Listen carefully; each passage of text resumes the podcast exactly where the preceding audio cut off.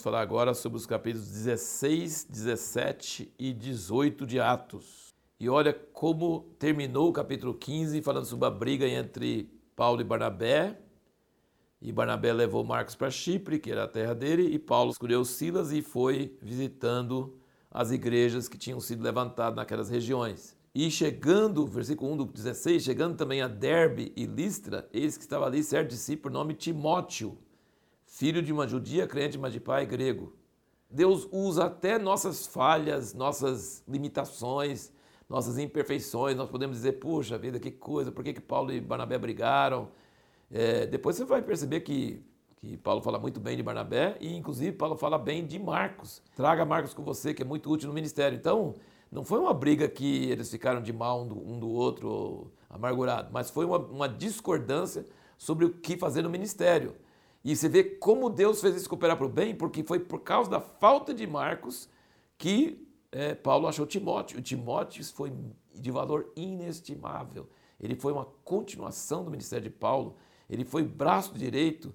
Marcos também depois foi importante, escreveu o Evangelho de Marcos, mas eh, para o ministério de Paulo, Timóteo foi muito mais importante do que Marcos. Então nós, você vê como é que Deus usa até nossas imperfeições, nossas falhas, para trazer coisas boas, coisas muito de grande valor para nós. E a nossa pergunta é, no último vídeo foi como que Paulo decidia é, quais lugares ir e, e quanto tempo ficar em cada lugar. E você percebe aqui nesses capítulos que nós lemos hoje, por exemplo, a carta de Gálatas é, não é uma cidade, Galácia é uma região todinha da Turquia, né? Então eles passaram aquela região, tem muitas igrejas. Então a carta aos Gálatas era uma carta que era mandada para muitas igrejas naquela região. Mas eles foram impedidos pelo Espírito Santo de anunciar a palavra na Ásia. Então, várias ocasiões ele queria ir para um lugar e o Espírito Santo não permitiu. Algum impedimento no Espírito, alguma coisa que tinha que não estava errado. E ele não foi. E não sabia por quê. Ele queria ir para lá que é para o Oriente, no caso, né, para o lado da Índia, China, né, porque daquela direção, né? E, e, o Espírito Santo não permitiu.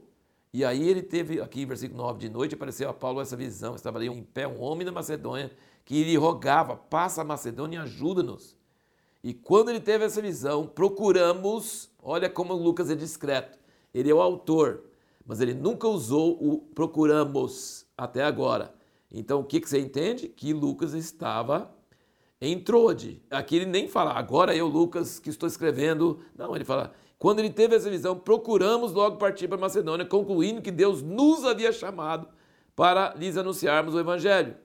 Navegando depois de Trode, fomos em direitura a Samotrácia, e no dia seguinte a Neápolis, e dali para Filipos, que é a primeira cidade desse distrito de Macedônia.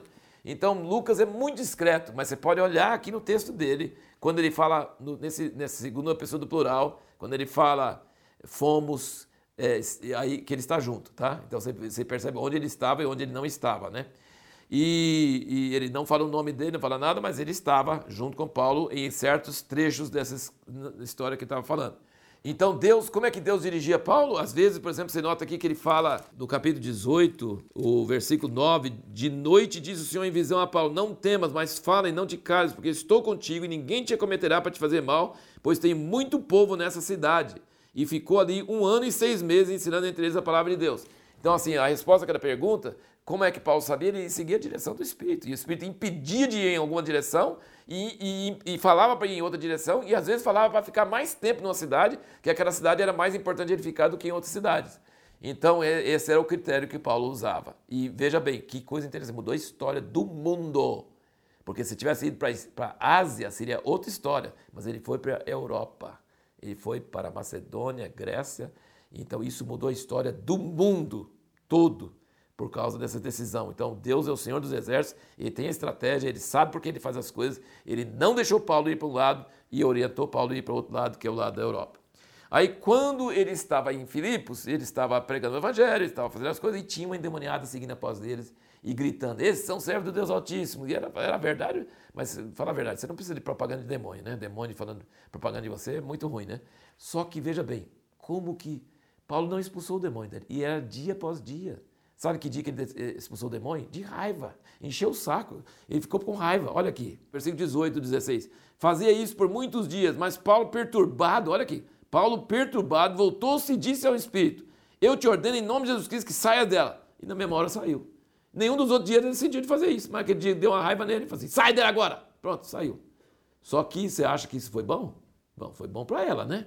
Mas os senhores dela, porque ela, ela adivinhava coisas das pessoas, ela tinha um espírito de adivinhação, ela ganhava muito dinheiro. Então eles jogaram eles na cadeia, açoitaram eles com muitos açoites. Eu não sei por que, que Paulo não disse que ele era cidadão romano, que eles não podiam fazer isso com ele. Porque lá na frente você vai perceber que ele usa isso. Aqui não, sabe? Ah, mas acho que Deus sabe, porque ele foi jogado na prisão, ele e Silas, costas todos machucados, daqueles açoites horríveis, pés presos na tronca, não podia mexer, era extremamente torturante, desconfortável aquilo. E eles não podiam dormir mesmo, né? Com as costas doendo, uh, os pés presos. E o que, que eles fizeram? Cantaram. Eles cantaram porque era ordem de Deus? Não. Cantaram porque não dava para dormir e cantaram louvores a Deus. O poder do louvor. Tem um livro chamado Louvor que Liberta. É um livro antigo, nem sei se existe ainda é, disponível, mas é um louvor que liberta. Quando você louva a Deus em situação impossível, Deus faz milagres. Eles louvando a Deus, deu um terremoto, soltou todos os presos e Paulo não deixou ninguém embora. Paulo, onde ele estava, Paulo mandava, sabe? É uma coisa impressionante. Onde ele estava, ele mandava. Ele era preso, mas ele mandava. E todos os presos ficaram lá. Abriu as portas, mas todos os presos ficaram lá. Se os presos tivessem escapado, o carcereiro ia ser morto. Ele pegou a espada e ia se matar, porque ele acordou de noite, o terremoto, todas as portas abertas, todo mundo fugiu, eu vou ser morto. E ele gritou: Não, não, não, faz isso não. Nós estamos todo mundo aqui, fica tranquilo. O carcereiro pegou eles, lavou as feridas dele, ouviu a palavra de noite, no meio da noite, talvez duas horas, três horas, quatro horas da manhã, e aí foi batizado ele e a sua família inteira. A igreja em Filipos começa com esse carcereiro, sua família e as outras pessoas que Paulo tinha evangelizado, por causa dele ficar com raiva de um demônio, expulsar o demônio e apanhar pra caramba. Olha, Paulo foi apedrejado, foi açoitado, é, é, é, uma vida dolorida, mas é uma vida gloriosa, né? Tremendo. Que coisa maravilhosa. E aí, quando os magistrados, não, solta eles, eu falei assim, não, não, não, nós somos cidadão romano, você não solta assim, não. Bate, prende, depois solta de qualquer jeito. Você tem que vir aqui vocês mesmos e suplicar para a gente ir embora, senão a gente não vai. E aí eles foram. Eu não sei porque Paulo não usou esse argumento antes. Deus não dirigiu, né? E salvou o carcereiro na sua casa e começou a igreja em Filipos. E aí ele vai embora.